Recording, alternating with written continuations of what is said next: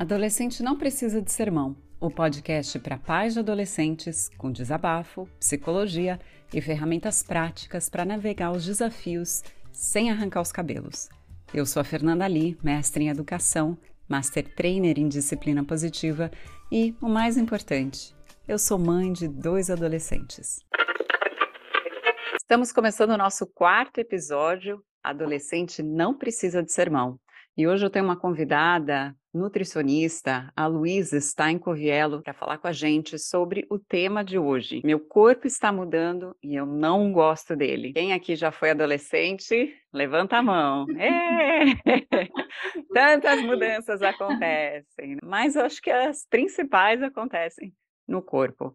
Então hoje a gente vai falar sobre transtornos alimentares, sobre os sinais para que a gente fique atento a eles e o que fazer para não surtar e não cair naquele famoso sermão. Então, muito bem-vinda, Luísa, se apresente, por favor, para que os nossos ouvintes possam saber com quem eles estão aprendendo hoje. É, eu sou nutricionista materno-infantil, atendo clínica também, mas eu trabalho mais com a parte familiar, né, de crianças, adolescentes e gestantes. E eu sou educadora parental também, me formei com a Fernanda. E depois que eu entrei para esse mundo da disciplina positiva, meu caminho ele se abriu, porque me ajuda bastante, é a base de tudo, né? Então, não só para a educação, mas para nutrição também. É, a disciplina positiva se aplica para todos os relacionamentos, né? E hoje, uhum. especificamente, a gente vai falar sobre o relacionamento que a gente tem com o nosso corpo, com o espelho, maldito espelho ou bendito espelho, né? Espelho, espelho meu. E também o que está acontecendo com os jovens hoje. E eu queria que você explicasse para a gente quais são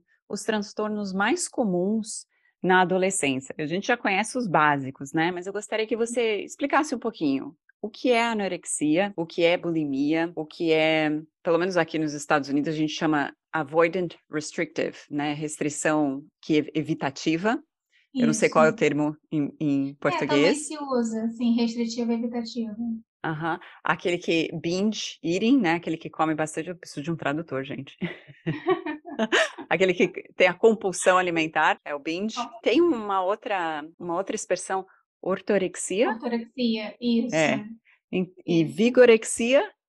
Vigorexia, está perto da ortorexia, sim. Ok. Então, então, vamos lá, explica um pouquinho cada um desses tipos para a gente poder entender.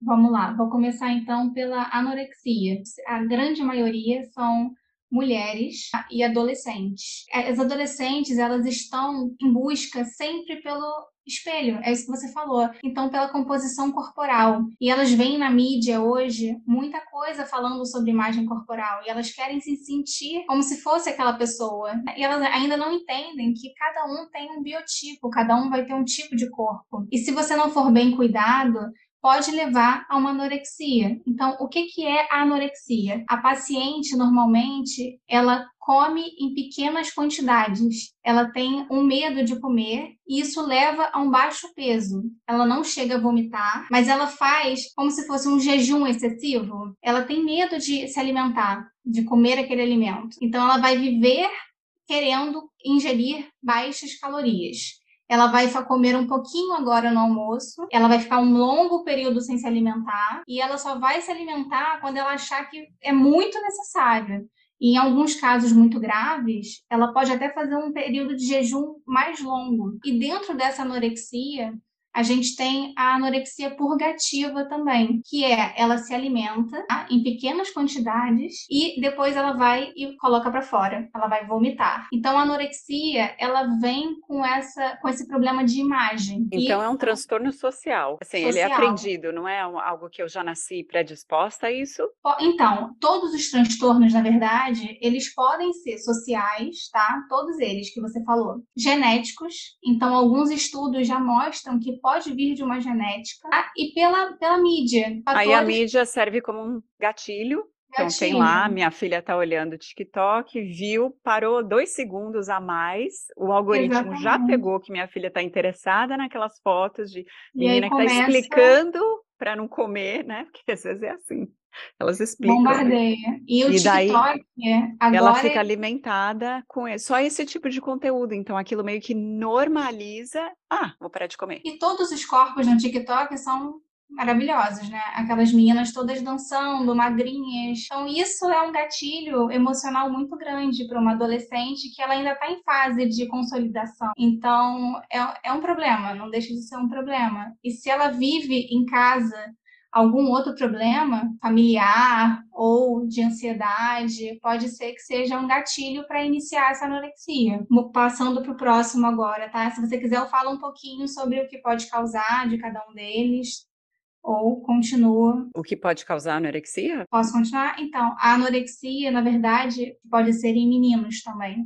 Né? A grande prevalência é em mulheres, mas também pode vir a acontecer em meninos. Nas meninas, normalmente vem com a menorreia, então ela para de menstruar. Quando ela já está com o ciclo menstrual, como o baixo peso é muito grande, a ingestão de caloria é muito pequena, tende a vir também uma pausa na menstruação dela.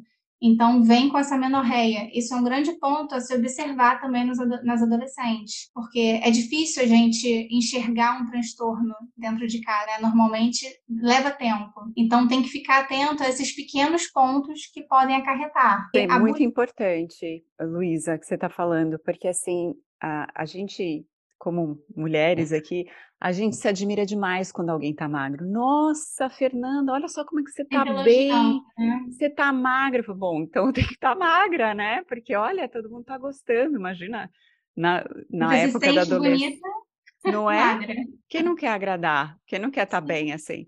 Então, assim, para os adolescentes, a gente tem que ver se de repente eles pararam de comer, perderam, sei lá, 10 quilos muito rápido.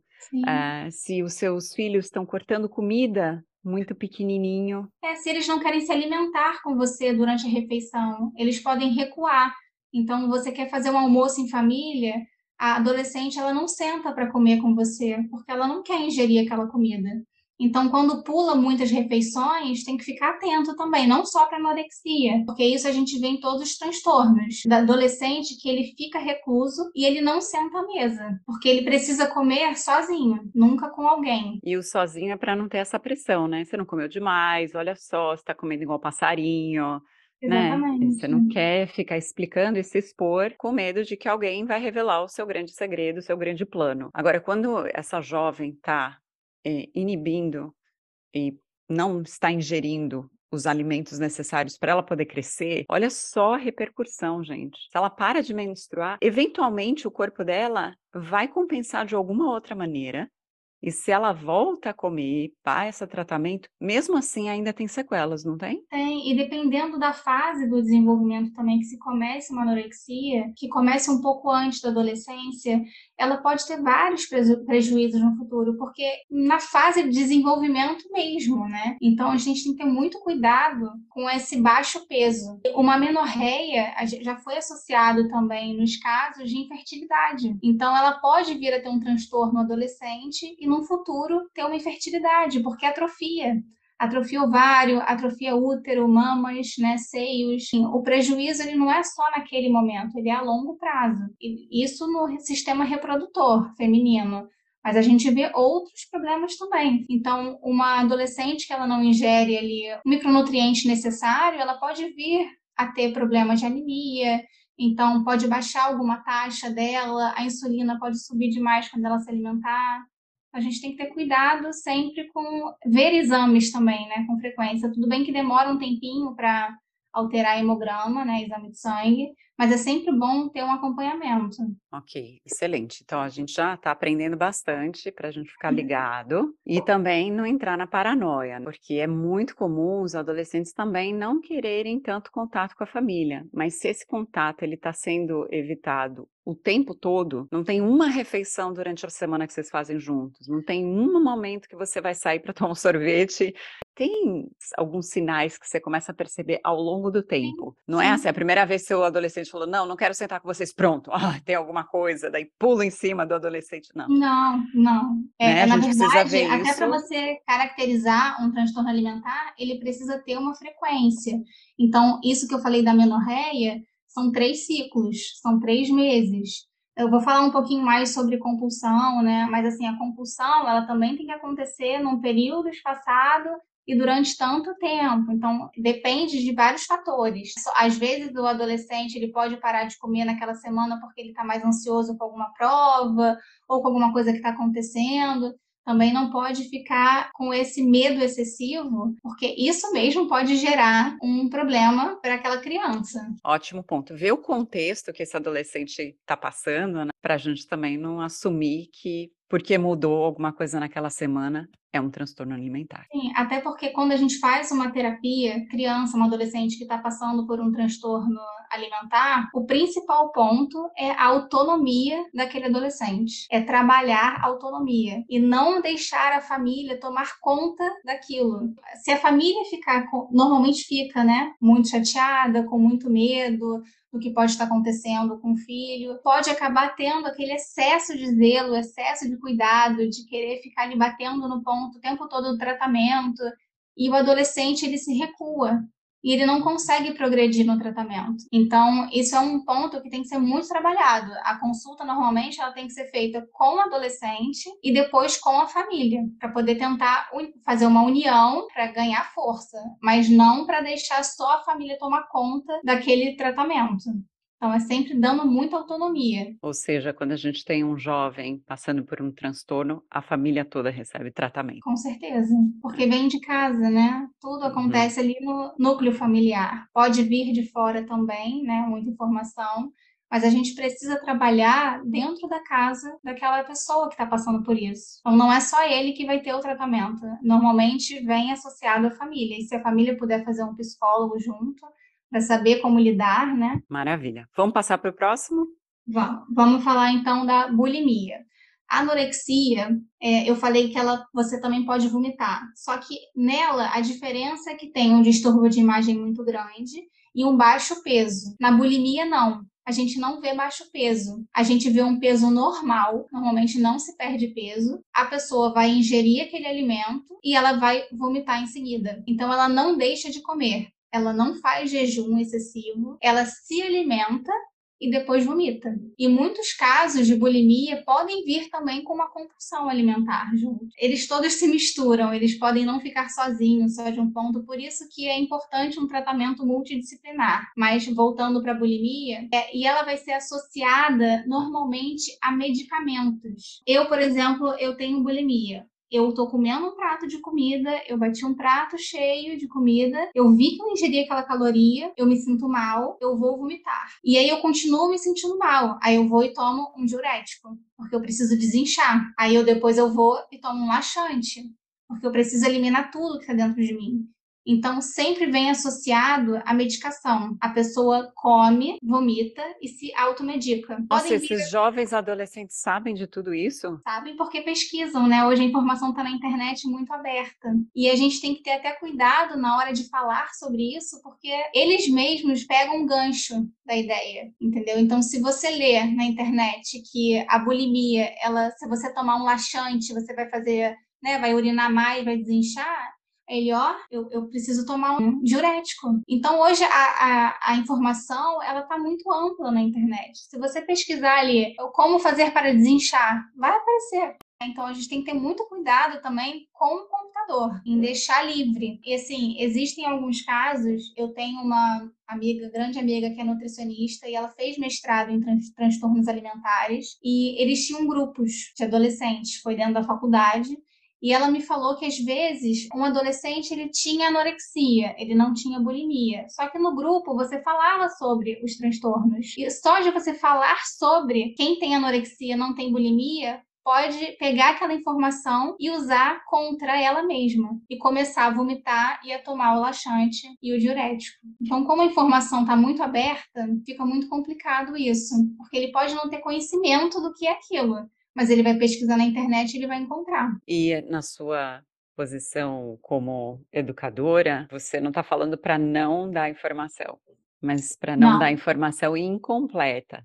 Incompleta. É necessário Mostrar é quais são os efeitos, porque eu acho que esses jovens estão olhando para o resultado muito a curto prazo. Como eles estão muito já automatizados com essa resposta imediata, né? a maquiagem que você passa em três segundos já está linda, né? A roupa que você coloca, o jeans já deixou o bumbum levantado. Se a gente não passa o que acontece a longo prazo com esse tipo de, de comportamento e toca na questão, no cerne do problema mesmo, não é Sim. o ficar magro. Tem alguma outra questão por trás disso. É, se a gente não mostra para eles quais são os prejuízos em longo prazo, fica um pouco difícil passar o apelo de que o que você está fazendo não é legal. Você eles mesmo. entendem, né, que eles estão fazendo vai acarretar prejuízo. Então não é deixar de passar informação, é saber passar de forma correta. Na internet, se você joga ali, você vê de tudo. A verdade é que você tem que ter cuidado com o que você está pesquisando.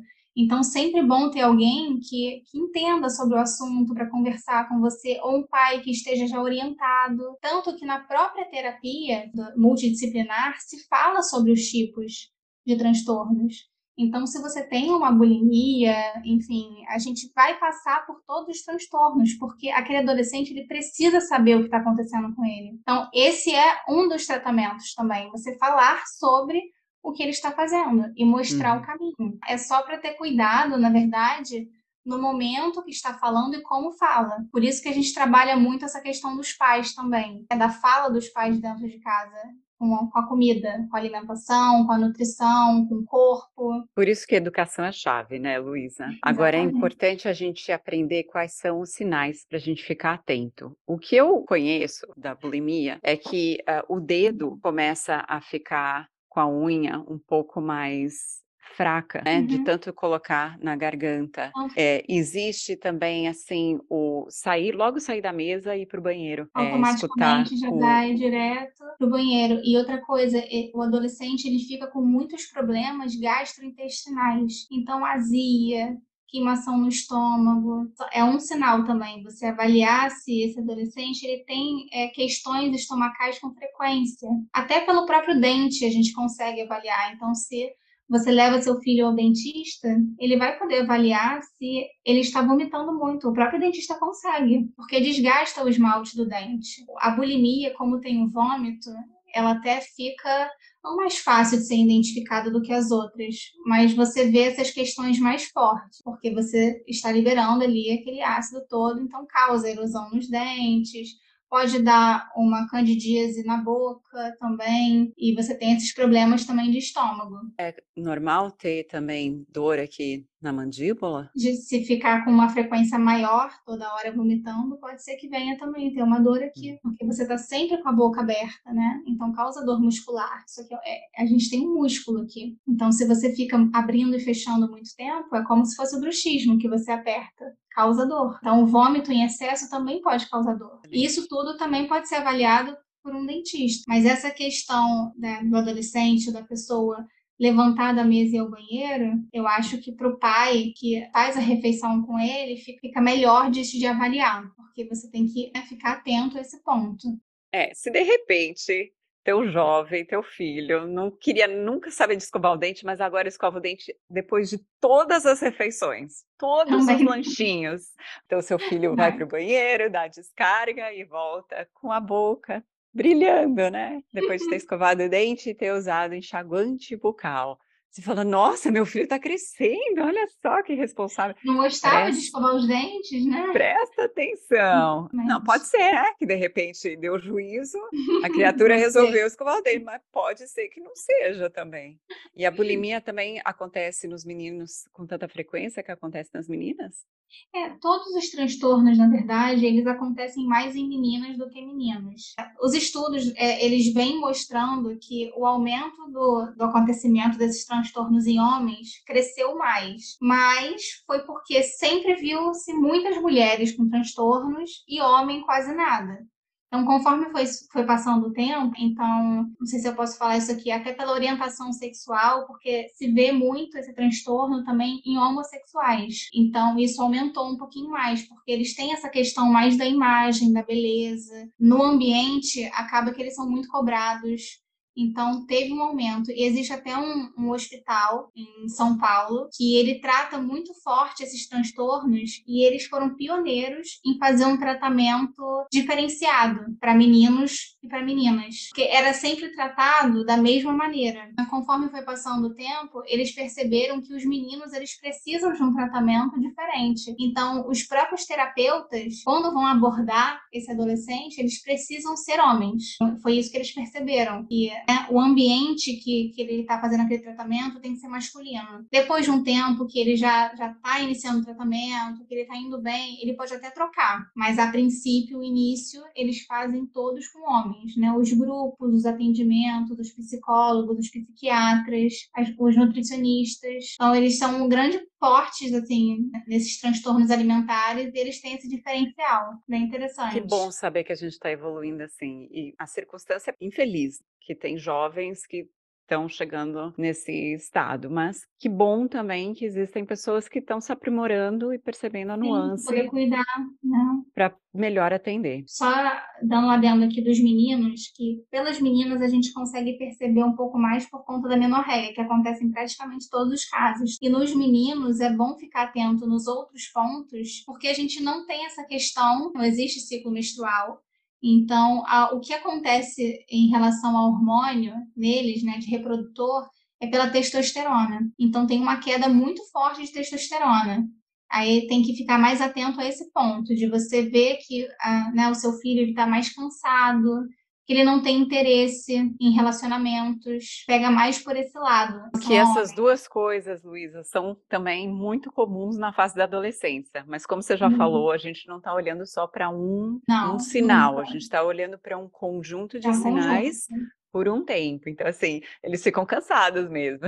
Uhum. Conheço, não tem um, um adolescente que não está cansado, que não quer ir para escola só querem ficar dentro do quarto, no videogame. Então, assim, isso é comum na adolescência. Então, tem, por isso que eu falei, tem que ter cuidado em você ficar avaliando apenas um parâmetro. Praticamente isso. todos se encaixam ali. E até o ciclo menstrual de uma adolescente, ele pode ser irregular, né? Não só por conta de um transtorno. Pode vir irregular. São vários fatores. Mas vamos lá. O próximo vai ser a, a compulsão alimentar. Nada mais é do que você se alimentar em grandes quantidades num curto período de tempo. Então, eu, Luísa, consigo comer dois pratos de comida, mais um hambúrguer, mais uma batata, e você, Fernanda, nesse mesmo tempo, só consegue comer um prato. Essa é a diferença. É um indivíduo que come além do que qualquer outra pessoa comeria nesse curto período de espaço. Normalmente, você não escolhe. Quando você tem uma crise compulsiva muito forte, você não vai escolher o alimento que você vai ter a compulsão. Óbvio que existem hoje pessoas que até programam uma compulsão alimentar, tá? Elas planejam, mas quando ela vem forte, você está dentro da sua casa você não vai querer consumir só o chocolate. Então, muitas pessoas confundem exagero alimentar. Então, a gente recebe muito no consultório. Ah, eu tenho compulsão alimentar. E quando você vai fazendo uma anamnese, né, vendo a linha do tempo alimentar, você vê que aquilo é só um exagero. A compulsão, não. Por exemplo, você vai, você tá numa crise de compulsão, você fica muito ansiosa, então você vai abrir a sua geladeira. Quando você abre a geladeira, tem lá arroz gelado, feijão gelado, quiabo, brócolis, iogurte, suco, suco, você vai consumir tudo que está na sua geladeira, independente de qual alimento seja. E da temperatura também. Então você vai comer gelado, você come quente, morno, da forma que ele estiver na sua frente, você vai ingerir. E aí você come tudo muito rápido e depois de um tempo você se culpa.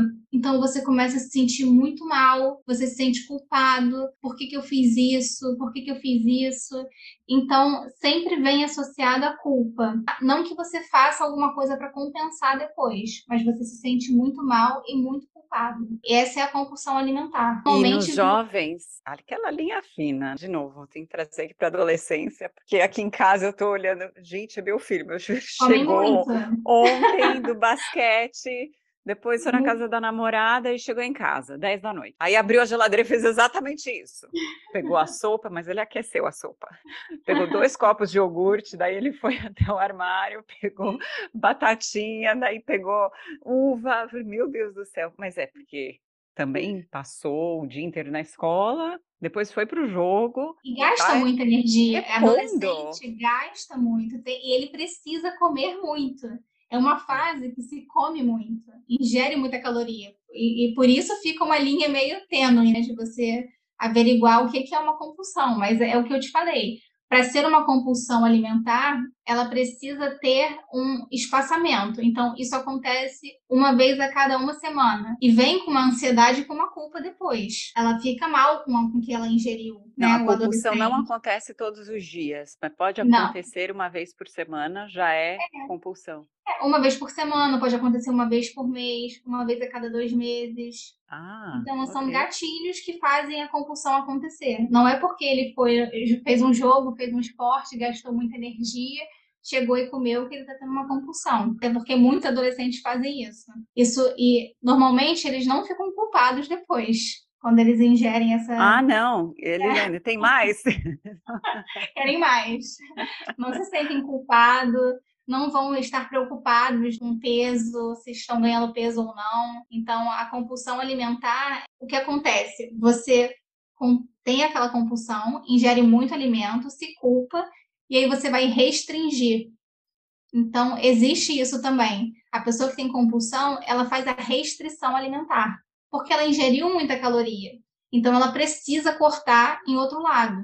Então, isso que a gente vê muito na nutrição hoje, que é o ciclo vicioso que toda restrição alimentar ela gera compulsão. É vicioso mesmo, é um ciclo vicioso. Porque você vai restringir, você vai deixar de comer aquilo que você quer, que você gosta, e aí você fica ansiosa, com vontade de comer aquilo, e aí te dá um gatilho. E aí você vai e come tudo de novo. E aí você sente culpa, vai restringir, e volta naquilo ali tudo de novo. E para os adolescentes, por mais que eles precisam estar tá sempre repondo essas calorias, eles têm estágios de crescimento rápido que comem Muito. mais ainda. É, parece que o supermercado nunca dá conta. Eu nunca. vou no supermercado quase todo dia. Para os meninos, que então, que mais Leite. ainda, né? Leite. É, mas tem uma coisa interessante aqui que eu queria te perguntar. Chama atenção acordar no meio da madrugada para comer? Ou isso não é para os adolescentes, por mais que eles comam bastante, acordar de madrugada não deveria ser parte do existe, normal. Né? Isso, existe também um termo que até me fugiu agora da memória, que é esse acordar noturno. Ele ainda não entrou como transtorno alimentar. Ele não foi classificado como um transtorno pela psiquiatria mas ele pode entrar numa compulsão alimentar, sim. Eu acho que o acordar noturno, transtorno noturno, que é você se alimenta ao dormir, dorme e acorda com vontade de comer mais. Entendido. Então, a gente vai agora para ortorexia, que é, na verdade, um pouco do oposto da compulsão. É aquele adolescente que ele está preocupado em excesso com uma alimentação saudável. Lê tanto sobre alimentação, tanto sobre nutrientes, micronutrientes, caloria, perda de peso, atividade física. Alguns médicos até associam a um toque, a um transtorno obsessivo compulsivo, porque é um pouco disso. A pessoa ela fica com obsessão pelo alimento e ela não quer ingerir de jeito nenhum um alimento que não seja saudável. Então ela só vai se alimentar de forma saudável, não falando só em alimentos saudáveis, porque o que acontece, o prejuízo. Ela deixa de comer uma fruta, por exemplo, se ela não for orgânica. Então ela só vai comprar se for orgânico, se não tiver agrotóxico. Ela vai deixar de sair com os amigos na adolescência, de sair para comer, de ir para uma festinha, porque ela não vai conseguir se alimentar na rua. Ela só consegue comer aquilo que ela sabe sabe que está sendo preparado, qual é a origem daquele alimento. Então gera um excesso de, de saudável. É aquela adolescente que ela só pode comer em casa daquele jeito. Então normalmente vem uma adolescente que ela é muito pragmática, ela quer planejar tudo, ela quer carregar marmita para tudo quanto é lado, porque ela só vai comer aquilo. E isso pode vir a causar até uma própria anemia, porque ela vai deixar de consumir certos alimentos. Ah, em falar em anemia, isso é um estudo de caso caso também que veio associado a transtornos alimentares. Então, a maioria desses transtornos, não a compulsão, mas a anorexia, a bulimia, ela vem com essa falta de comer carne. Vê-se muitos estudos que adolescentes que param de consumir carne viram vegetarianos, não é pela, às vezes, pela essência do vegetarianismo ou pelo que realmente é o vegetarianismo. Ele para de comer carne porque ele acha que vai estar ingerindo menos caloria, que a digestão vai ficar um pouco mais rápida. Então, é, se é trabalhado também, quando um adolescente ele comia carne e deixou de comer, normalmente o tratamento é feito reverso, porque a gente vê uma anemia muito forte nesse público. Então, voltando para a ortorexia, ela é mais esse, é o comer excessivo saudável. Ela está muito preocupada. A gente vê muito ortorexia em profissionais da saúde, nutricionistas. Nossa, que revelação! É, na verdade, muitos transtornos, tá? Porque ah.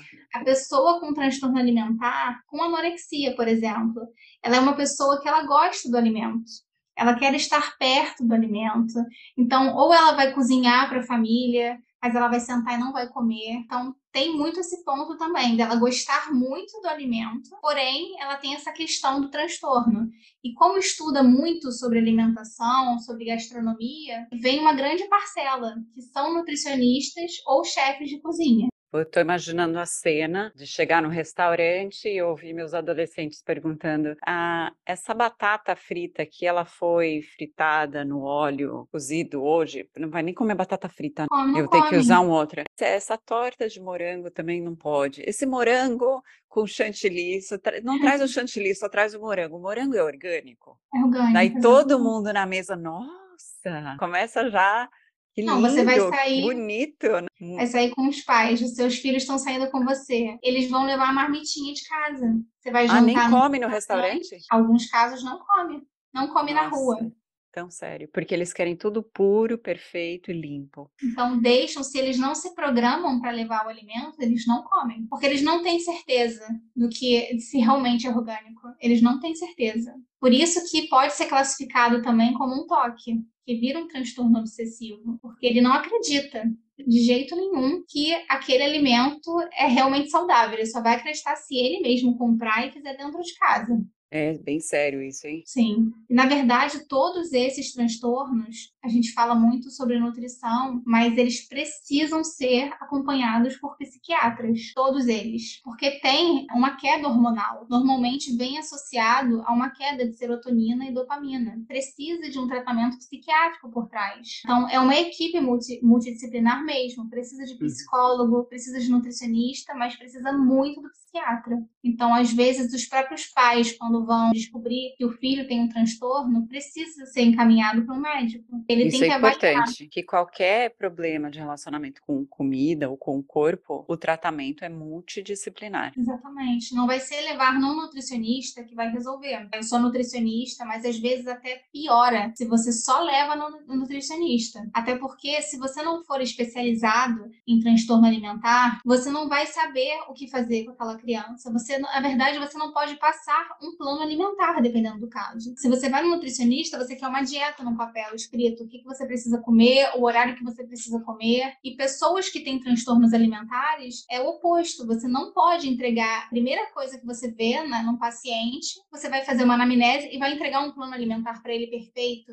porque isso vai gerar mais transtorno alimentar. Então, normalmente é feito um conjunto, um tratamento em conjunto. Se vai trabalhando ponto a ponto, tá? Normalmente é semanalmente. O paciente ele tem que vir a cada uma semana ou a 15 dias nas consultas.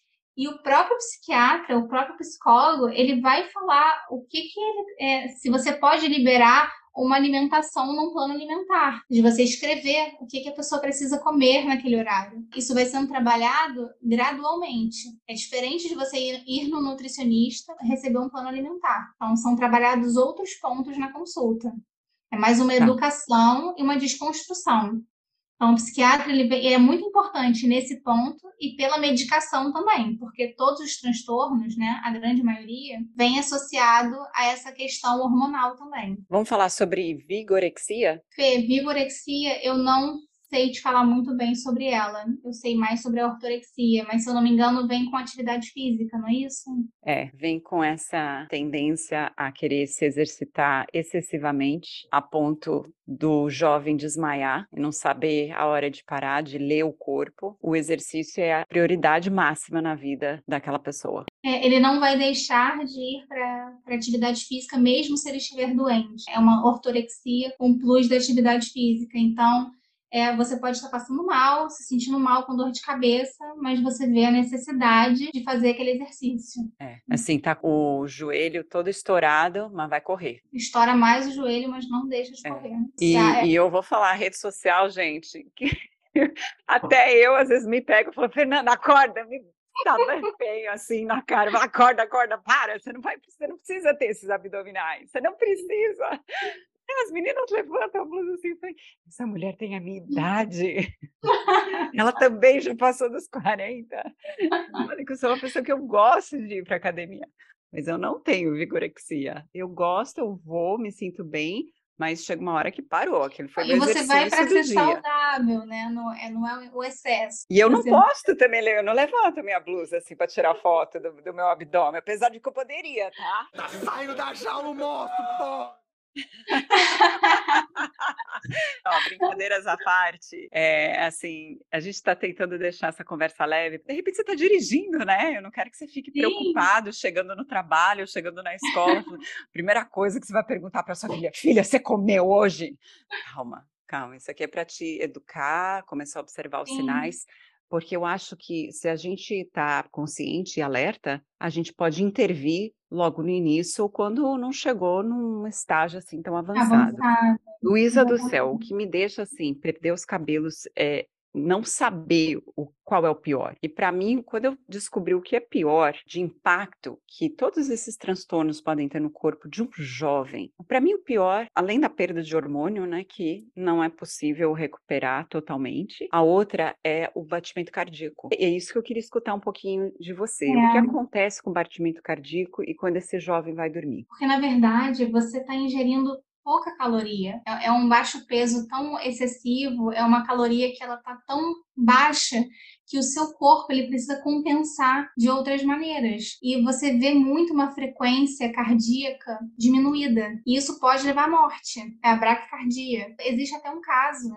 é, que foi estudado há muitos anos atrás de um jovem, um adolescente, que ele ficou, se eu não me engano, acho que eram oito dias sem se alimentar. Fez um jejum de oito dias. E ele veio a falecer. Porque você para de ter batimento cardíaco. A sua respiração ela fica muito lenta. Então, esse é um dos sintomas que entram junto com, com, esses transtornos. O seu batimento, ele diminui. Outras doenças também, não só essa, porque ela pode vir também com diabetes, com colesterol alto, com hipertensão, porque o seu corpo ele está descompensado. Então, assim, todas as doenças que você imaginar pode vir acarretar por conta de transtorno alimentar. Fora as mentais, que vem muito forte. Então, esses transtornos, eles têm uma questão muito associada à depressão e ansiedade. E na adolescência tem que ter um cuidado um pouquinho maior em relação a isso, porque os jovens eles estão sendo ali consolidados na adolescência. Tem que ter muito cuidado com a depressão, com todas as idades, com certeza, mas pode vir a levar a um suicídio também. Existem muitos adolescentes que tentam se suicidar porque vem de um transtorno muito forte por trás. Então, por isso é importante um acompanhamento médico junto, não só de terapeutas, porque se você tem uma falta de batimento, você precisa de um médico para poder inserir algum medicamento que vá compensar até esse transtorno não ser tratado. Olha, tem muitos pais e cuidadores e mães, lógico, que escutam esse podcast e eu queria saber de você, porque você é uma pessoa tão estudada e você lê realmente as publicações mais atuais. Eu queria saber se as crianças, os adolescentes ou os adultos são mais suscetíveis a esse tipo de transtorno. E qual é a idade que você vê começando isso? É, na verdade, isso tudo começa na infância. Já até conversei sobre isso antes, mas a gente tem que ter cuidado com o que a gente está passando para os nossos filhos em relação à alimentação. Então, isso eu bato muito na consulta, na própria consulta, às vezes, de introdução alimentar. É um bebê, mas você está criando esse relacionamento com a comida desde ele bebezinho.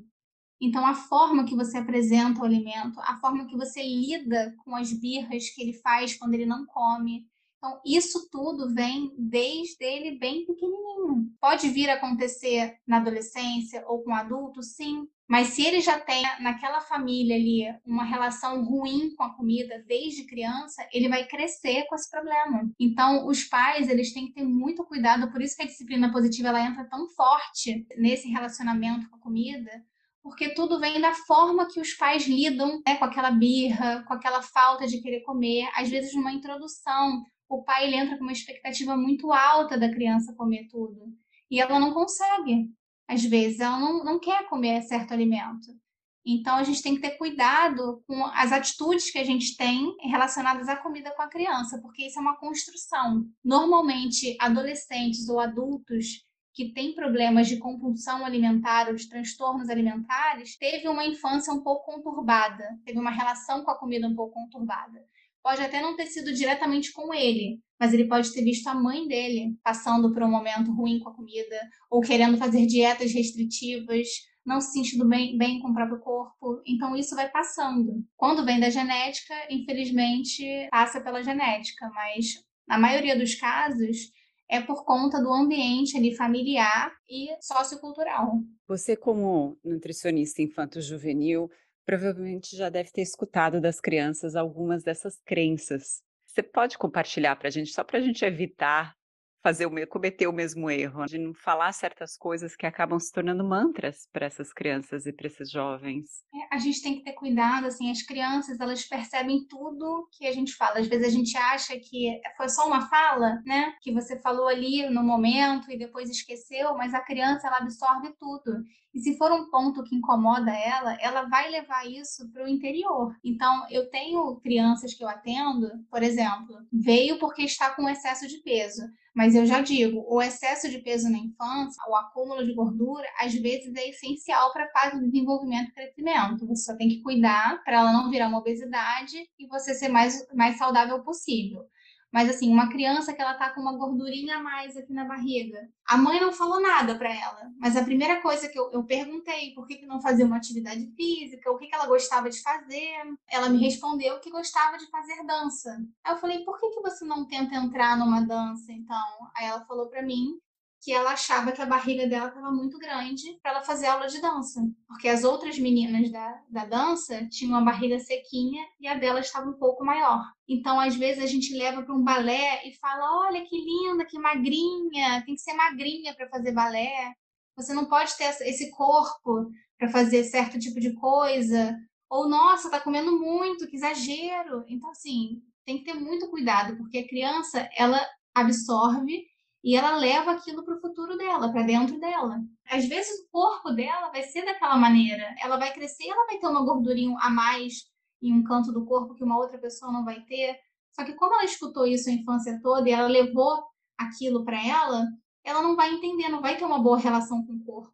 Então, a gente acha que a criança, ela não entende, mas ela entende muito. E ela pega o pai como espelho. Por isso você tem que ter cuidado com as coisas que você fala.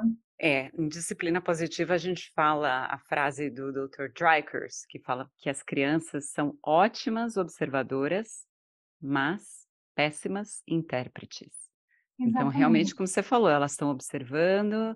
Se eu chego na frente do espelho e falo, nossa, como eu tô gorda, eu preciso ir mais na academia, né? Pronto. Eu tô magra, tô bem. Uhum. Talvez eu gostaria de ser mais magra ainda para caber no modelo que eu tenho na minha cabeça, mas olha só o perigo que isso pode estar tá passando de valor para os meus filhos. Eu não estou feliz comigo mesmo, mesmo assim que eu já estou magra, eu estou bem, eu estou forte, eu estou saudável. Ela Procurei... te vê magra, te vê Aí bonita. Eu nunca falei isso, mas a gente está imaginando aqui casos, né? Sim, mas sim. eu fico imaginando meus filhos olhando para mim e falando, mãe, você tá louca? é.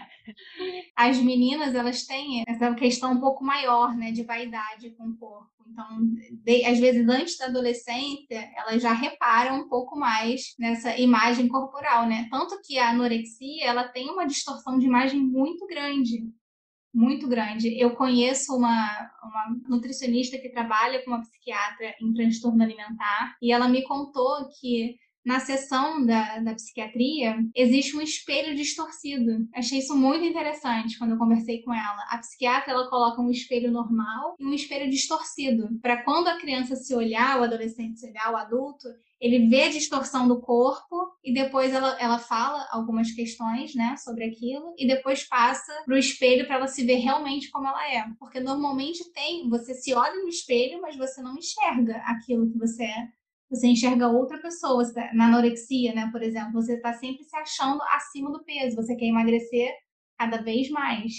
Então, esse problema da, da, que a gente vê das mães que ficam se olhando no espelho, se achando muito gordas, o tempo todo gordas, e estando magras, elas podem virar um gatilho ali para aquela criança, para aquela menina. Ela tá vendo que, por mais que ela esteja magra, a mãe dela não tá achando ela magra. Não tá. E ainda verbaliza. Tá, envergonha. Não, você vai tomar um sorvete? Tem certeza? Uhum. Você vai comer coxinha, a segunda coxinha? Não deveria, né? Tanto que nos casos de compulsão, eu vejo muitas pacientes que comentam isso comigo. Elas estão na rua, às vezes têm um dinheiro para comprar uma comida na rua, elas comem um lanche, vão no fast food, comem uma refeição completa ali, chegam em casa e falam que não comeram nada, porque não fazem isso na frente dos pais. Eu tenho uma paciente que ela tem essa questão muito forte de compulsão. E ela faz muito isso até hoje, como adulta. Porque ela sabe que a mãe vai criticar ela se ela comer aquela quantidade em casa. Então, ela começa a se sentir mal de comer em casa. Ela começa a comer em excesso na rua. Então, a gente tem que ter cuidado. Tem mesmo. E olha, a nutrição, ela começa com um ambiente seguro e saudável dentro da nossa cabeça. Às uhum. vezes a gente uhum. quer tanto ajudar nossos filhos. De tudo isso que você falou, Luísa, eu comecei a me visitar. Antes de visitar os meus filhos, o que eu estou fazendo? Tem que trazer isso para mim, para ver se eu estou, sem querer, errando em alguma fala minha, alguma postura. Então, a gente tem que começar um ambiente educacional dentro da nossa cabeça. Agora, tem umas ferramentas da disciplina positiva que podem ajudar bastante os ouvintes a que terminarem com alguma coisa, eu posso fazer alguma coisa. E uma das ferramentas que a gente gosta bastante de usar são as perguntas curiosas.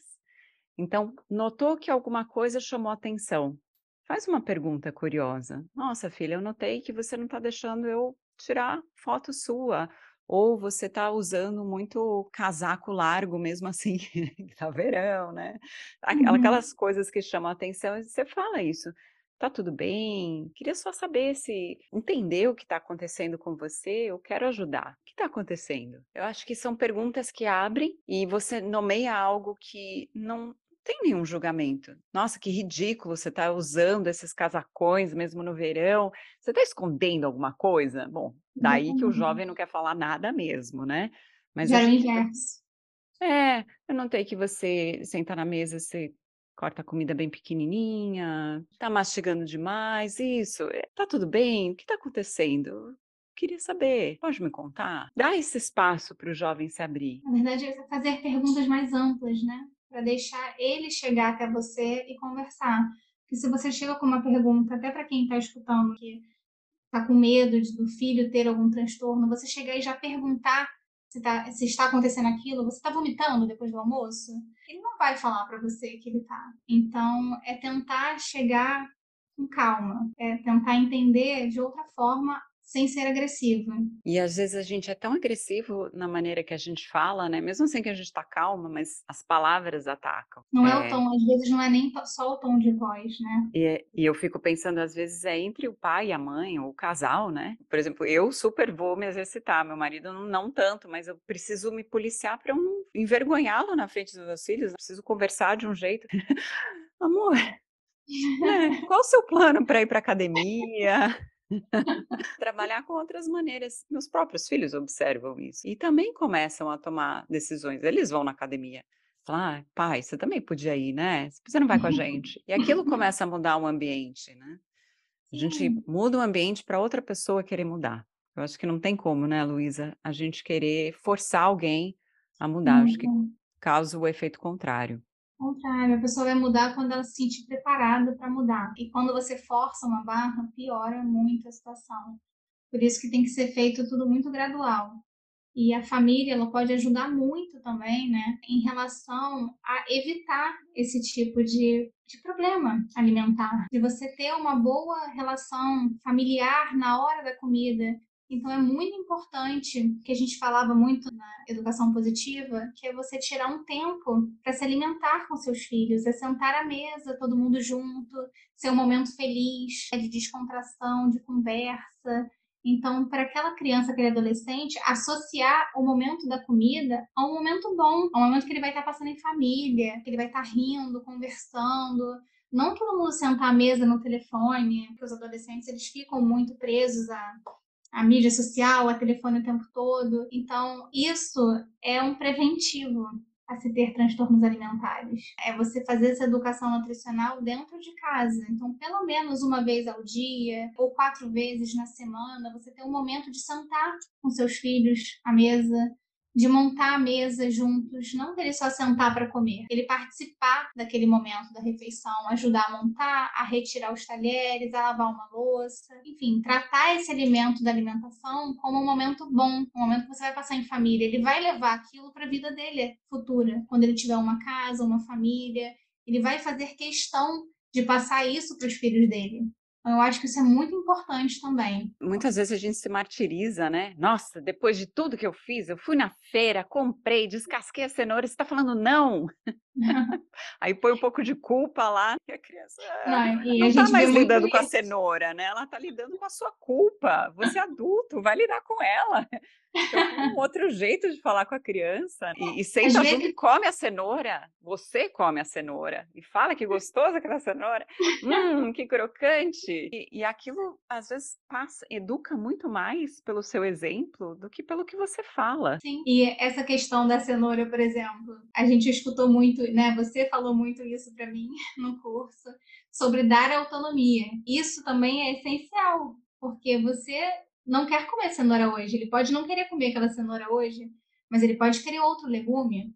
Então, deixar eles participarem desse momento de mercado, de escolha do que vai comer, também é muito legal. É um processo muito interessante para a nutrição, essa autonomia alimentar. É tudo. Por isso que a gente precisa se educar para ajudar os nossos filhos a desenvolverem uma autonomia que é apropriada para a idade deles. Com certeza. Ó, oh, que delícia esse, essa conversa. Eu realmente estou nutrida, Luísa, nutrida de conhecimento.